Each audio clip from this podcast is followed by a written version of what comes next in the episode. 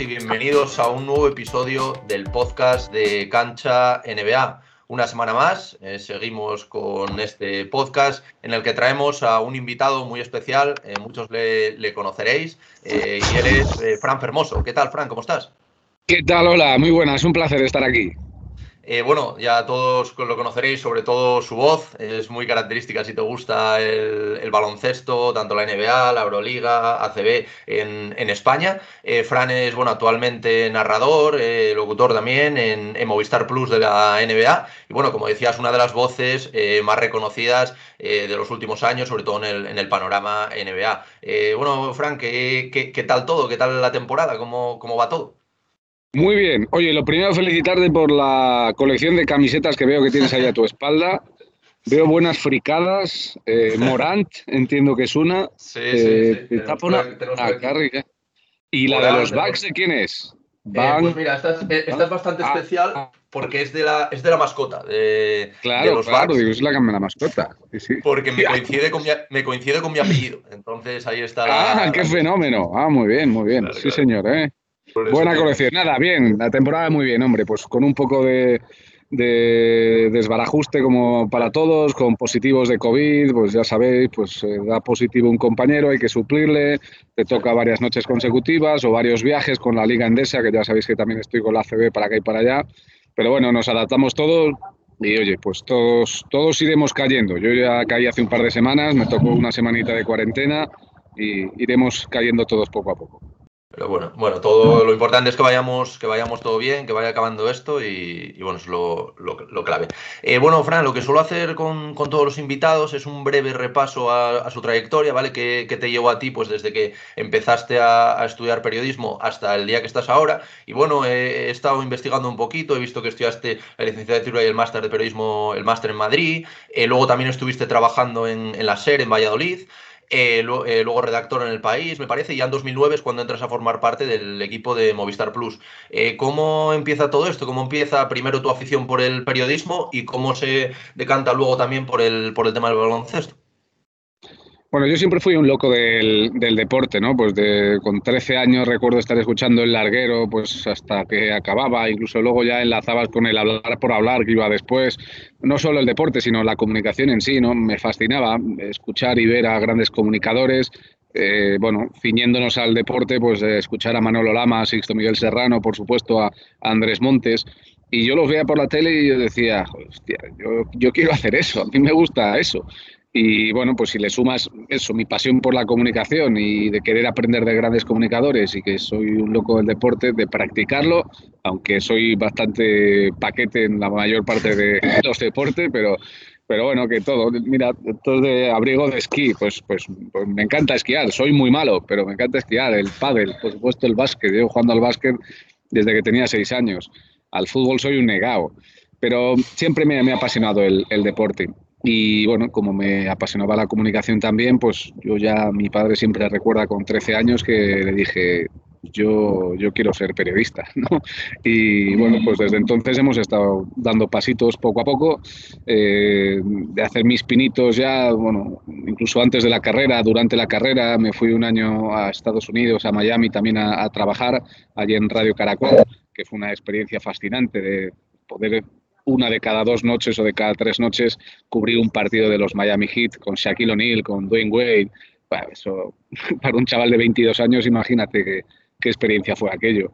Y bueno, pues vas haciendo prácticas en la radio, como has dicho, en Cadena Ser, en, eh, no solo deporte. Yo, si algún periodista, estudiante de periodismo me está escuchando, pues que sepa que aquí tienes que dar muchos tumbos hasta que encuentras tu sitio. Y yo he trabajado en prensa económica, en prensa política, quiere decir que no, no es todo es deporte, ¿no? Y bueno, pues fue a raíz de, hacer el máster del país, que por entonces pertenecía eh, Canal Plus al grupo Prisa, que eso ya me dio una entrada a, Canal Plus, lo que ahora es Movistar Plus. Y ahí estoy agarrándome al asiento desde hace 13 años para que nadie me eche. Y bueno, pues disfrutando mucho cada día con lo que hago. Y hablas eso, de que tuviste que pasar por, por muchas cosas, temas económicos, otros temas aparte de, de los deportes, pero sí que me, me, interesa un poquito saber cómo, cómo te aficionas, cómo se aficiona ese Fran niño a, a la NBA, eh, si de pequeño tú, eh, como dices, jugabas al baloncesto, y luego sí que me gustaría también que me comentases tu faceta como entrenador, porque te he escuchado por ahí en, en algún podcast hablando de que incluso te llegaste a enfrentar contra Doncic, me parece, creo que tienes una historia por ahí. Entonces, ¿cómo, cómo sí, ese Fran sí. de niño se, se apasiona y cómo, cómo va evolucionando esta pasión a lo largo de los años?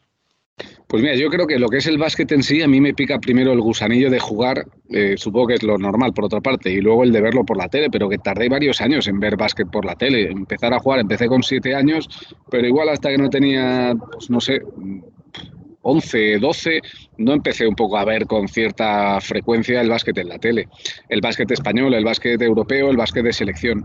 Y la NBA fue a partir de las finales entre, perdona que estoy en una cafetería y entra... Ah, no, no, no, no, te vamos saludando. Aquí una eh, con las finales de Utah y Chicago en 1997, yo tenía 13 años, yo soy del 84, bueno, pues que un amigo de mi equipo de básquet me dijo, la NBA, las finales, ¿cómo está Michael Jordan? Digo, ¿y esto dónde se ve?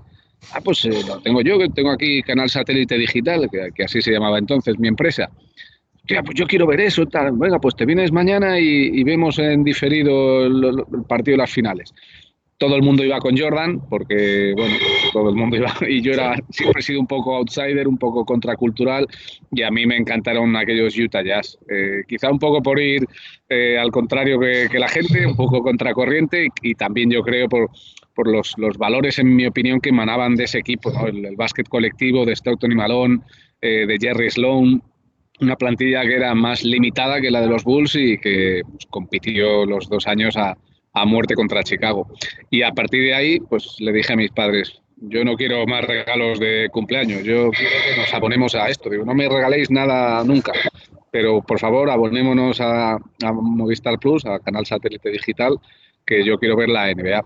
Y nada, yo creo que el primer año completo, que porque esos dos años yo creo que estuve viéndolo en casa de mi colega y yo creo que la 98-99, que es la del lockout, es la primera que ya estoy abonado y bueno, pues entonces, pues viendo todo el básquet que podía, mi madre acababa hasta el gorro, me prohibía levantarme por la noche y me, decía que si quería verlo tenía que verlo en diferido. A las 5 de la tarde recuerdo que en Sportmanía se redifundían los partidos, pero bueno, siempre que podía a escondidas con 14 años me levantaba por la noche y me veía el básquet, yo qué sé, a la 1 de la mañana, a las 2, y luego volver a acostarme, ir al colegio al día siguiente Chavales, este no es un buen ejemplo, pero esta es la historia. Y también el tema, lo que te comentaba, el tema de entrenador, que creo que bueno, que, que pasaste tiempo, bastante tiempo eh, entrenando. Y también esta anécdota que, que, te he escuchado de Doncic, que me ha parecido bastante curiosa. Cuéntanos un poco sí. cómo, cómo, empieza, cómo empieza tu faceta como entrenador, cómo te pica este gusanillo, ya no solo de jugar o ver baloncesto, sino de entrenar. Y, y nada, el tema, de, el tema de Doncic, que también es muy interesante. No es la publicidad que vine a buscar, ¿no? Si son bomberos, bomberos. Perdona la interrupción. Eh, bueno, fue un poco de la mano lo de entrenar, de, estar jugando y que te apasione el básquet y que de repente en tu club pues hace falta que entrenadores. Entonces con 16 años nos lo proponen a los, a los juniors que éramos entonces, los que teníamos 16, 17 años, que si queríamos sacarnos el título de entrenador, que el club nos lo pagaba. Y bueno, me, me dije, yo me voy a... Me lo saqué, hice unos pinitos ahí cuando hacía falta pues entrenar a chavales, pero fue sobre todo al venir a estudiar a Madrid que digamos que no fue compatible jugar básicamente como soy un paquete pues no había equipo de mi nivel o había por debajo había por arriba. Yo no tenía nivel para jugar en primera nacional o en EVA o raspadito en autonómica. Entonces, bueno, como que al lado de donde yo estaba estudiando, que era en Getafe, eh, justo no coincidía que en mi categoría, que era sub-21, pues hubiera un equipo que, de mi nivel y me ofrecieron entrenar y dije, venga, va, mm, me apetecía el reto de coger por primera vez un, un, equipo desde, bueno, una temporada entera, porque ya te digo que antes había hecho unos pinitos de manera ocasional. Y bueno, pues me encantó, me encantó la experiencia de ir aprendiendo, aprendes sobre ti mismo, aprendes sobre los jugadores, de ir construyendo algo, ese sentimiento de identidad, de formar en valores que al final es lo que es esto, ¿no? No se trata de sacar profesionales, profesional llega a uno de cada un millón. Los demás se trata de disfrutar del básquet y, de aprender esos valores del deporte. Y bueno, pues poco a poco vas creciendo ahí en ese club en el que estamos en Getafe y fuimos creciendo todos y hasta que cuando nos quisimos dar cuenta estábamos peleando a primer nivel de Madrid, pues con Estudiantes, Real Madrid, Fuenlabrada, las canteras ACB, Torrelodones, los mejores equipos de Madrid. Y pues tuve la suerte de, entrenar a grandes generaciones con talento y ganas de trabajar y pues, nos enfrentamos a, al Real Madrid de Doncic en, en los cuartos de final en, en, 2015. Nos enfrentamos ya varias veces durante la temporada porque estábamos en la primera división de Madrid y pues enfrentarte a tíos que luego han estado en ACB, Santi Justa, Jonathan Barreiro, eh, Emmanuel Cate que está en UCA Murcia, Felipe Dos Años que es el pívot de estudiantes ahora y sobre todo pues Luka Doncic que teniendo dos años menos que todos estos que he mencionado era espectacular. Tú ya lo veías, los que le hemos visto desde que tenía 13 años, ya veías que era algo, alguien especial, alguien que, leía las cosas antes de que sucediesen. Como yo digo, es que de estos tíos que juegan al ajedrez y que siempre se anticipan muchos más movimientos de, lo que va a suceder y hacer eso en una cancha del básquet, de básquet a la velocidad a la que ocurren las cosas es, algo espectacular. Y, bueno, pues por mucho, por mucha magia, mucho talento y un genio precoz que siempre ha sido Doncic, a mí luego me ha impresionado eh, su adaptación tan rápida a la NBA y su capacidad anotadora, sobre todo, porque esto es algo que no habíamos visto en Europa. En Europa habíamos visto un tío con un gran basketball IQ, una precocidad pasmosa, pero no un tío capaz de meter 30 puntos tranquilamente, que sí, que en la NBA se anota con más facilidad, pero este tío es muy bueno. Estamos ante el que va a ser el mejor jugador europeo de la historia. Y bueno, pues si es capaz de defender un poquito más y estar siempre en un nivel óptimo de forma física y estar bien rodeado, pues yo creo que debe durante muchos años aspirar al MVP. Sí, es que es lo, es lo, que tú dices. Yo creo que también nos ha mal acostumbrado un poquito, porque yo también pensé, a pesar de yo también lo había visto, sobre todo en el jugando aquí en el, en el Madrid en directo y me parecía espectacular. Pero sí que es verdad que el salto a la NBA pues suele ser complicado, por muy bueno que seas, por muchas condiciones que tengas. Y yo creo que, por ejemplo, esta temporada, que sí que es verdad que empezó muy mal, sobre todo en tiros de, de exteriores, pero aún así es que tiene, está haciendo unas medias, ahora mismo no las recuerdo, pero vamos, son unas medias que podrías pelear por el MVP cualquier otra temporada. Y yo creo que la gente también está siendo un poco injusta con él. Él no ha sido nunca un tirador, eh, de hecho yo le recuerdo que con 15, 16 años, un jugador poco consistente, perdón, consistente en su tiro exterior.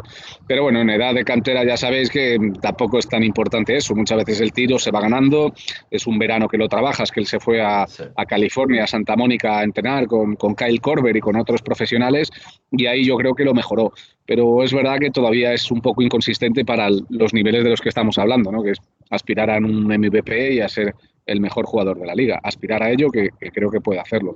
Y bueno, ya por cerrar, pues claro, para mí es la hostia, para mí o para los chavales que, estaban en mi equipo que se enfrentaron a él. Pues poder decir que hace siete años te mediste varias veces a Luca Doncic, que te enfrentaste unos cuartos de final de Madrid, que hay fotografías, que hay vídeo del partido. Bueno, pues yo te digo también que, y lo he dicho siempre, que a mí me molestó cuando después de haber caído derrotados, que nos atizaron por 40, 50 puntos, porque imagínate, ese equipo no perdió un partido en toda Europa, ganó la Copa de Europa Junior sin perder un partido, ganó el Campeonato de España sin perder un solo partido. Y bueno, pues los chavales quisieron que nos hiciéramos una foto al acabar el partido. Pues la foto que está en mi Instagram, salgo yo malas pulgas porque yo como, joder, encima que nos ganan hay que hacerse una foto, no me jodas. Pero bueno, siete años después agradezco que esa foto exista. Y volviendo un poquito al, tema anterior de cómo te aficionas a la NBA, eh, hoy, en día, hoy en día sigues manteniendo esa simpatía especial por, por, los Utah Jazz o te da un poco más igual los equipos o tienes alguno así favorito, alguno que te guste más ver, un poco algo que te, que te atraiga más dentro de los equipos de NBA, dentro de las franquicias. Sí, a ver, yo sobre los Jazz, es que una vez ya salieron Stockton Malone y sobre todo Jerry Sloan, cuando ya salió con aquel, recordáis el conflicto con Deron Williams y una salida un poco fea de, que en paz descanse Jerry Sloan. Eh, una vez salieron ya los tres de Utah, bueno, sí, me gustaba un poco, estaba Raúl López, Kirilenko, eh, bueno, le tenía cierta simpatía, pero ya no es lo mismo. Sí, un mínimo de simpatía me puede quedar eh, pero por el pasado, no por la actualidad. Yo ahora, si me dices de qué equipo soy, diría, pues donde estén los jugadores que me encantan. Y ahora mismo diría que los dos tíos que más me encantan son Nikola Jokic y, y Luka Doncic. Entonces, bueno, pues si quieres decir que soy de los Nuggets y que soy de los Mavericks, pues, pues, lo podéis decir, pero bueno, en realidad soy, soy de Doncic, soy de Jokic, soy de LeBron James, soy de Kevin Durant, no sé, soy jugadores que, que por su capacidad anotadora, pero sobre todo por, por la manera en que dominan por su cerebro, que es el caso de Jokic, pues me, me encanta, tío. Me, me encanta los creadores y los tíos con talento. Sí, sin duda. Yo creo que también en la NBA lo que pasa, hay muchísima gente como, como yo, como tú, que lo, que lo vemos, y que no hace falta ser de. Se es más de jugadores, yo creo, que de, también de, que de equipos. Es, es algo, es algo que, me, que me fascina. Y oye, Fran, eh, sí que quería hablar. Eh, he visto que entrabas en 2009 a, a formar parte de Movistar Plus. Eh, ¿Tú entras ya narrando baloncesto? ¿Cómo evolucionas? Porque, bueno, aunque ahora sigas haciendo para este por ACB, también partidos de, de Euroliga, ¿cómo surge la oportunidad de, de llegar a comentar en NBA? Mira, yo entro de becario, para los que sean un poco de mi quinta o más o menos, pues recordarán un programa que se llamaba Más Deporte, que bueno, era como el informativo deportivo que, que había en Canal Plus, que además era en abierto, fue en abierto durante muchos años. Y bueno, dan aquí unas clases de spinning. ¿Escuchas bien? ¿El sonido es bueno? ¿Sí? Perfecto, perfecto. Vale, tiramos, madre mía, hay, hay de todo aquí. Eh, bueno, pues entré de becario ahí en Más Deporte. Luego pasé a hacer reportajes relacionados con la Champions League de fútbol, porque ya sabéis que mi empresa pues, ha tenido todos estos años la, la Liga de Campeones, pero obviamente no entras en baloncesto. Te toca fútbol principalmente, que es al final el 90% de, del contenido ¿no? que, se, que se produce en una empresa como la mía. Pero hubo un huequecito ahí en verano para narrar los partidos del torneo eh, final de la, del March Madness de la NCAA, del básquet universitario, que aunque se juegan en marzo, nosotros los emitimos en verano, porque al final en verano hay poca competición deportiva y así un poco pues tenemos un buen contenido que ofrecer, aunque sea en diferido. Yo recuerdo haber visto de pequeño estar en verano pues viéndome mi partidito a Tashawn Prince en los Kentucky Wildcats o, o yo qué sé, ¿sabes? A, a, TJ Ford en Texas, eh, jugadores que, bueno, pues que te enganchan eh, ya desde que están en la universidad. Y bueno, pues cuando me ofrecieron, me dijeron, Joder, Fran, pues eh, a ti que te mola mucho el básquet, mira, nos vendría bien algún un narrador suplente para el básquet universitario que de vez en cuando nos falle. Sí, sí, lo que queráis y ahí empecé a narrar. Yo había narrado en mi casa, viendo la tele, pues solo practicando porque, porque me fascinaba, pero nunca había tenido la oportunidad profesional. Entonces, que eso, me... eso, eso, te iba a, eso, te iba a, preguntar, Fran. Tú, por ejemplo, ahora cuando no trabajas y lo ves en tu casa, ¿también lo narras para ti? No, no, no disfruto del básquet y, y ya está tranquilamente, sin, sin necesidad de pegar voces.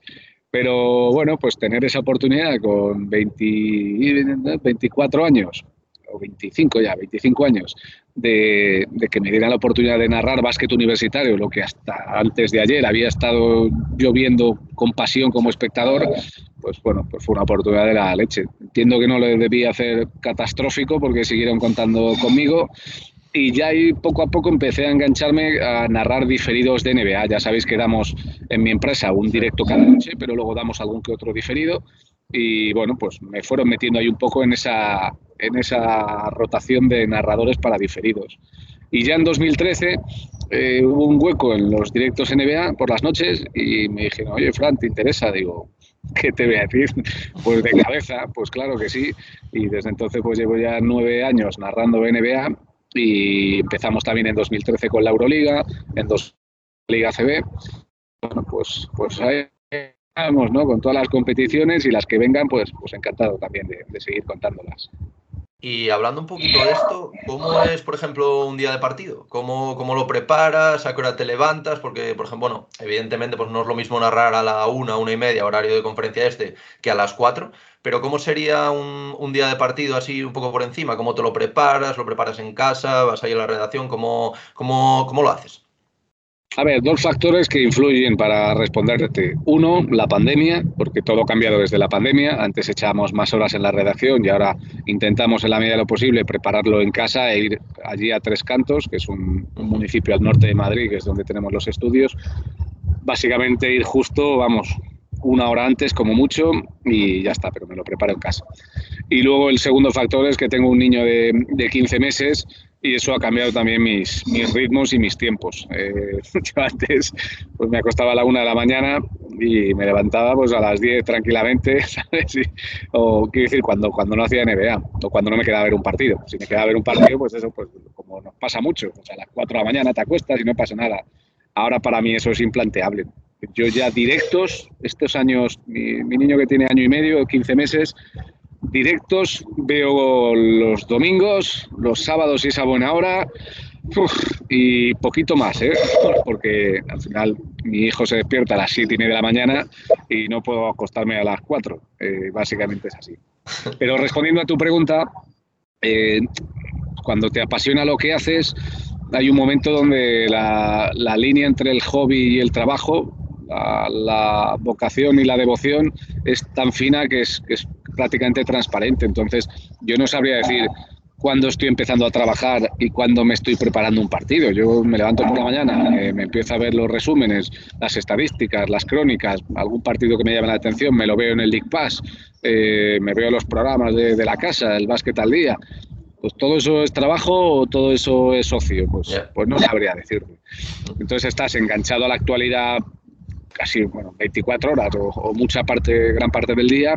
Y luego específicamente, pues sí que al menos tres horas antes del partido, en mi casa sí que bueno, me centro exclusivamente en, lo que es el partido que, que narro.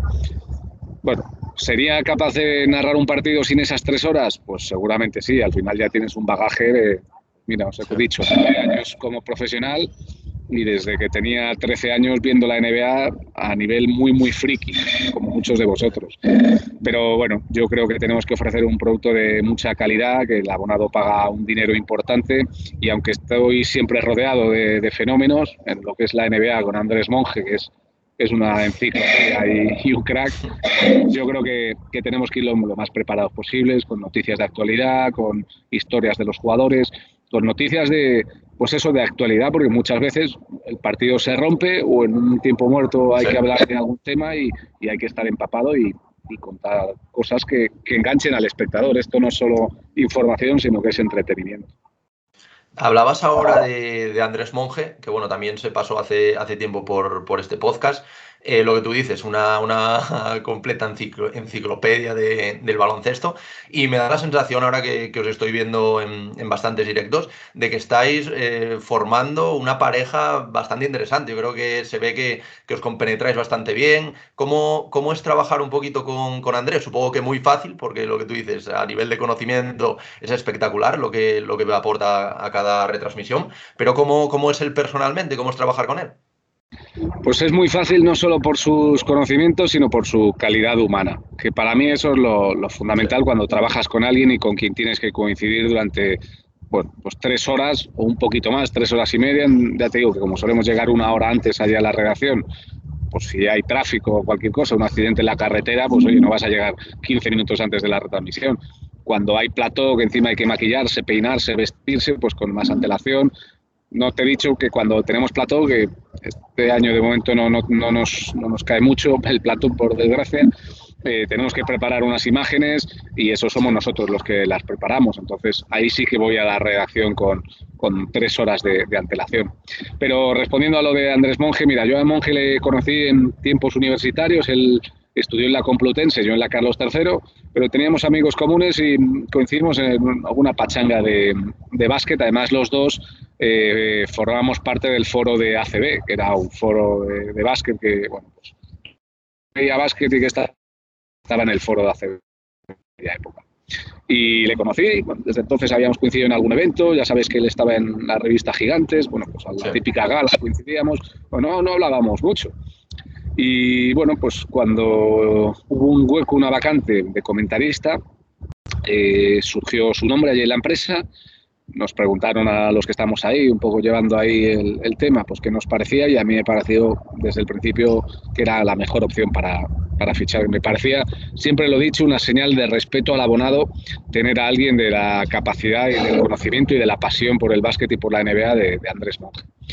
Y pues luego ya estar eh, con él, pues lo que tú dices, cuantos más partidos, más química, cuando encima es un tío él, eh, pues es súper fácil trabajar y es que el tío pues sabe mucho y está muy preparado y, no, no dejas, el tío está, da igual, él sí que, si, lo puedo imagínate, él, él podría venir a, estar habiéndose mirado que joda, Filadelfia contra Memphis, la venga, ya está, ya estoy y sin embargo tendrías que ver la, la, libreta que trae ahí de apuntes, de estadística avanzada, de historias de los jugadores y encima algo que yo destaco mucho de él es que él no, no, no quiere demostrar que sabe, que yo eso es algo que valoro muchísimo en un comentarista. Él, hay, comentaristas que se traen sus, sus, anotaciones y hasta que no termina cada, la última anotación que tiene la libreta, no acaba la retransmisión. Da igual que haya acabado el partido, si tiene tres cosas que contar, las mete ahí con calzador. Yo creo que eso es un defecto de un comentarista. Y él tiene lo contrario. O sea, él, el juego fluye, tiene sus historias que contar. Si yo le doy pie o el juego le da pie a contarlas, las cuenta y si no, pues ya las dejará para otra retransmisión. Que eso es algo donde Daimiel es, es el maestro. Daimiel es espectacular en ese sentido. Y nada, pues que muy a gusto, ¿qué te voy a decir? A nivel humano y a nivel profesional es, es un gustazo aprender de él cada noche. Sí, es que da la sensación de eso, de que cada vez os compenetráis mejor, porque al final también es complicado lo que tú dices. Tú pues traes tus anotaciones, eh, Andrés da la, da no sé, da la impresión eso de que no lo mete con calzador, sino que aprovecha cualquier ocasión del juego, que va bien para. Claro, al final yo creo que tener unos conocimientos tan extensos te da pues esta, esta capacidad. Sí, pero que, hay gente que tiene conocimientos también casi igual de extensos, pero como que siente la necesidad de voy a demostrar lo mucho que sé. Y creo que ese es el mayor error que puedes cometer en televisión, porque nosotros no somos los protagonistas, el protagonista es el juego, lo que está pasando, y tú te tienes que adaptar a, a lo que está pasando. Y bueno, pues la química, ya te digo, yo también noto que cada vez estamos mejor y cada vez, bueno, nos vamos pillando más el truquito el uno al otro y, bueno, pues tenemos personalidades diferentes, obviamente, pero, pero bueno, pero eso es bueno, ¿sabes? Porque creo que nos complementamos muy bien y, y, nos adaptamos el uno al otro, así que, bueno, a ver si poco a poco también vamos teniendo más platós. De momento la política en mi empresa es que hay plató cinco, cuatro, cuatro noches a la semana y tres noches no, y bueno, pues, pues cuestiones de, azar, a nosotros nos suele tocar lunes o martes y esos días no hay plató, pero bueno, en plató hay, perdón, playoff ahí estaremos con plató y, eso siempre mola más. Y oye, antes comentabas, bueno, también te conocerá la gente por, por ser el narrador de, de partidos de Euroliga. Eh, tú que estás acostumbrado a ver Euroliga, a ver ACB, a ver la NBA, por supuesto, eh, ¿cuáles dirías tú que son las, principales diferencias que ves, eh, ya no solo a la hora de narrar, sino a la hora del juego? ¿Cómo es el juego en Europa? ¿En qué se diferencia con la NBA? Porque sí que es una cosa de la que se suele hablar mucho, esta diferencia entre NBA Euroliga. Hay gente que, valora más la Euroliga, gente que valora más la, la NBA. Tú que, estás de, ver los partidos, de narrarlos, empapado en, las dos competiciones, eh, ¿cuáles ves las, principales diferencias? Si tienes una, favorita, eh, algo, ¿cómo, ¿cómo, lo ves tú? Mira, eh, dos fundamentales diferencias son, uno, que la NBA juega a los mejores, ahí están los mejores jugadores del planeta, están en la NBA, quitando excepciones puntualísimas. Y dos, segunda diferencia fundamental, es el show business, que es la NBA, y la capacidad que tienen para, para generar noticias. Y, bueno, el storytelling, que se dice ahora en, conceptos de, marketing, de, generar noticias y generar información, que de la nada también ayuda, que hay partidos todas las noches y que hay muchos partidos. Pero ellos tienen esa capacidad para generar historias cada noche, para que tú te levantes un, al día siguiente y digas, hostia, hoy 50 puntos de Damian Lillard hostia, hoy, pues no ha jugado Lillard, pero es Anfirney Simons, que es un tío que tal. Hay historias, eh, diferentes historias, no solo deportivas, sino humanas, que la NBA crea, eh, fomenta y, produce. Y eso hace que conceptos de marketing sean imbatibles. Si además a eso le sumas que tiene a los mejores jugadores del planeta, pues, pues son por eso la mejor liga del mundo, es que no hay más. Ya luego, si nos centramos ya en algo exclusivamente deportivo, es cierto que en la NBA, bueno, yo acepto esa crítica de, es que hay equipos en la NBA que no juegan a nada. Y también hay equipos en España y en Europa que no juegan a nada. Que hasta antes de ayer tú veías al Hinky de Alexei Zverev eh, jugar al básquet y era una vergüenza, ¿sabes? La misma vergüenza que podía ser ver, bueno, pon el ejemplo que quieras, de una estrella individualista y un equipo perdedor en la NBA. Pero creo que no, hay que huir de topicazos y de frases genéricas de la NBA no se juega nada, el primero que recibe se la chupa. O en la Euroliga, eh, todos los equipos tienen un bagaje táctico espectacular. O en la ACB, no sé qué. Yo creo que el que ve de verdad las tres competiciones sabe de las virtudes y defectos de, de todas ellas. Y creo que hay grandísimos jugadores en todas ellas, malos jugadores también en todas ellas, hay grandes entrenadores y malos entrenadores, equipos que juegan muy bien y equipos donde el primero que recibe se la chupa. Es verdad que la NBA es ese bueno, impera el Star System, donde los jugadores tienen un peso jerárquico en muchísimas ocasiones superior incluso al del entrenador, y eso dificulta a veces las cosas, me imagino, en la labor de un técnico y de un staff técnico, ¿no? Para, para jugar. Eso también, el ritmo es mayor, eh, una mayor bueno, eh, prioridad por el básquet ofensivo. Básicamente, en, respuesta a lo que me dices, es que diría que, cada equipo es un mundo y que intento evitar topicazos si tengo que quedarme con una liga, pues, claro que prefiero ver a los mejores jugadores. Pero lo que me gusta de la CB, lo digo siempre, es que a nivel profesional yo acudo a los campos y yo narro desde el campo. Entonces yo decido lo que narro. Cuando yo estoy en tres cantos en el plató, en el estudio, narro lo que me está pinchando el realizador americano. Yo estoy viendo lo mismo que estás viendo tú en tu casa, o los espectadores.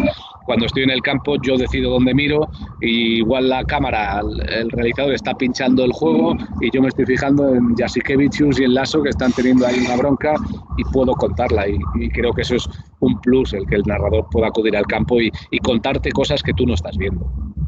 Y ahora que, que saca este tema, Fran, eh, supongo que uno de tus objetivos eh, a, bueno, a medio, corto, largo plazo será el hecho también de poder quizás eh, comentar algún partido de NBA in situ, no sé si unas finales o algo como hacen por ejemplo Guille y Daimiel, eh, ¿cómo, ¿cómo, verías esto? ¿Cómo sería el hecho de, de, ir, a, de ir a cubrir unas finales? Porque bueno, también, también eh, se ha pasado por aquí Guille hace, relativamente poco y ha comentado que, por ejemplo, él no tiene muchas ganas de ir al All-Star porque Cleveland no le gusta mucho.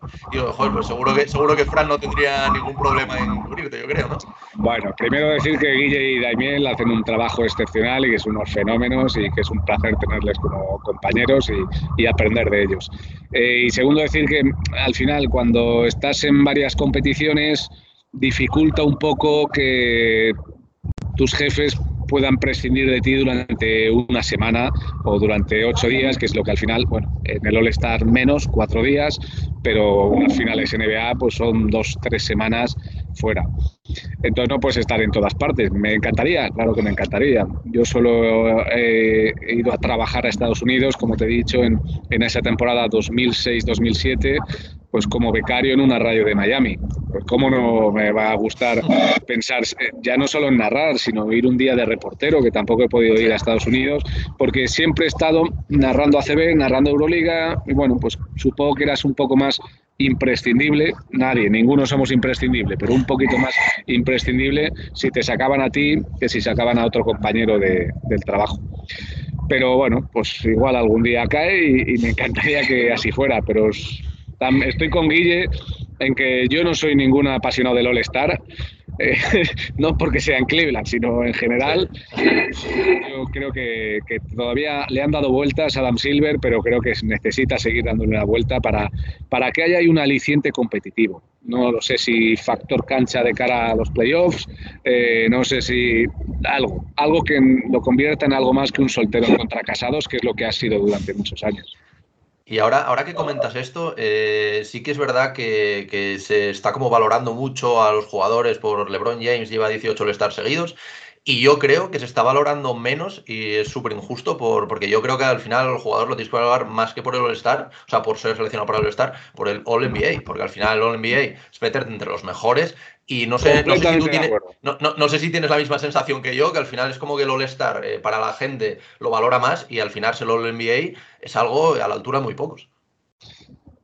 Mira, no voy a tirar del mítico todo para el pueblo pero sin el pueblo, pero es que al final el All-Star con las votaciones de la gente, ¿Andrew Wiggins habría sido All-Star este año? Pues tengo mis dudas, no estoy diciendo que no lo merezca ni por asomo pero tendría mis dudas. Es que va a ser titular. Y es que hemos visto casos de jugadores, tú lo dices, que son all-star, o bien por votación popular, o bien porque, bueno, pues hay que elegir a tantos y a veces hay tantos lesionados que acaba un reserva y dices, bueno, pues este tío ha sido all-star. Es que recuerdo a Brad Miller, Brad Miller, que, habrá gente que, ni recuerde quién es, ese tío fue all-star. Coincido contigo en que yo le doy mucho más valor a, los quintetos, incluso a los tres quintetos, ¿eh? no solo al primero. Eh, mira, al final es decir, este tío es uno de los 15 mejores jugadores de la liga. Pero bueno, oye, entiendo que forma parte del show, el All-Star, y, bueno, yo intento ver los highlights al día siguiente. Yo casi nunca me quedo ya en directo ni a ver los concursos. ¿eh? Me veo al día siguiente los mejores mates, los triples, las bacalás y ala, a por otra cosa. Y bueno, para ir finalizando, un par de, un par de preguntas más, Fran, para no robarte más tiempo. Eh, una que siempre suelo hacer a gente como tú, periodistas, narradores, gente relacionada con, la NBA. Eh, ¿Qué le diríais vosotros ahora mismo a alguien que, bueno, que quiere seguir vuestro camino, que a lo mejor está estudiando periodismo, que acaba de estudiar periodismo? ¿Algún consejo que al final te haya dado el bagaje de todos estos años que, que puedas darle o que quieras darle?